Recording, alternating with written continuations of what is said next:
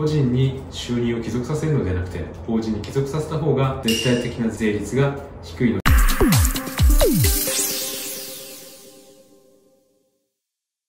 皆さんこんにちは。株式会社ウェルスパートナー資産デザインソリューションズ代表の瀬古口です。この動画チャンネルでは資産運用に関する様々な情報を発信しております。今回のテーマはなぜ資産管理会社かっこ法人を作った方がいいのかというテーマでお話をさせていただきます。このお話をさせていただく前にまずは日本の税金の流れをお伝えできればと思います。日本の税金にはたくさんの種類があります。タバコの税金であれば私たちの給料から差し引かれる税金もあるんですが今回は大きく分けて4つ。所得税給料に対する税金ですね。2つ目が消費税買うものに対してかかる税金。3つ目が相続税亡くなった時にかかる税金。そして法人税。この4つの状況がどうなっているかっていうのを考えるとこの中で1つだけ下がる傾向にあるものがあります。皆さん少しだけ考えてみてください。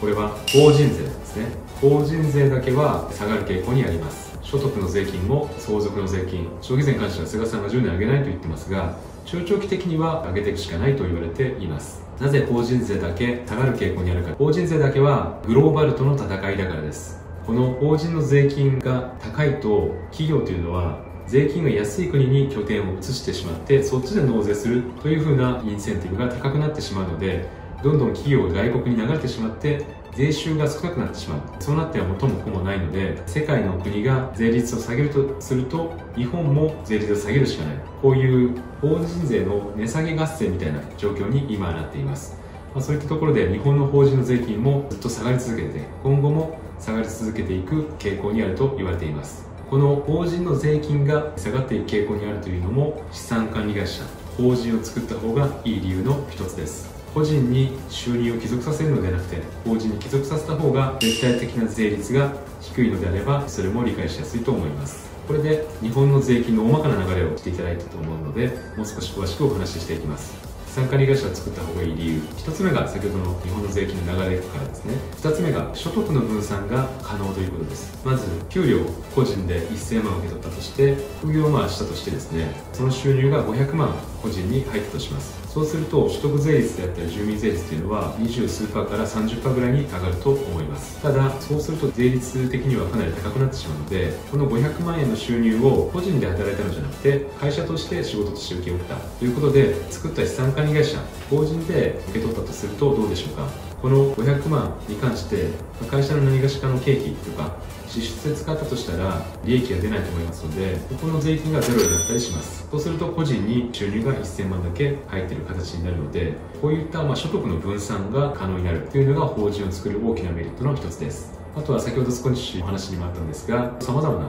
会社経費であったりと、まあ、損益通算が可能であるということとあとは株の取引とか債券金融商品の取引不動産の様々な取引をしたとしてそこで損失が出たとします。個人で株の取引不動産の取引基本的に売却した時の損失が出た時に他の取得と通算することは基本はできません。ただ一方でこれが会社で全て行わなければ会社の事業として仮に損が出たとしたら他の収入であったり利益と相殺することができると。そういった損益通算が幅広く可能というところが所得が分散できることとともに大きなメリットになります。そして最後にお子様にこの資産管理会社法人の株式を分割して贈与できるというのが大きなメリットになります。仮にですね不動産を個人で持っていたとしてこれを子供にマンションの権利を10分の1ずつ渡したとしてもそれは結構実は大変です。10分の1ずつ登記をするそういう手続きが必要になると。ただ一方でこの不動産を持ってる資産管理会社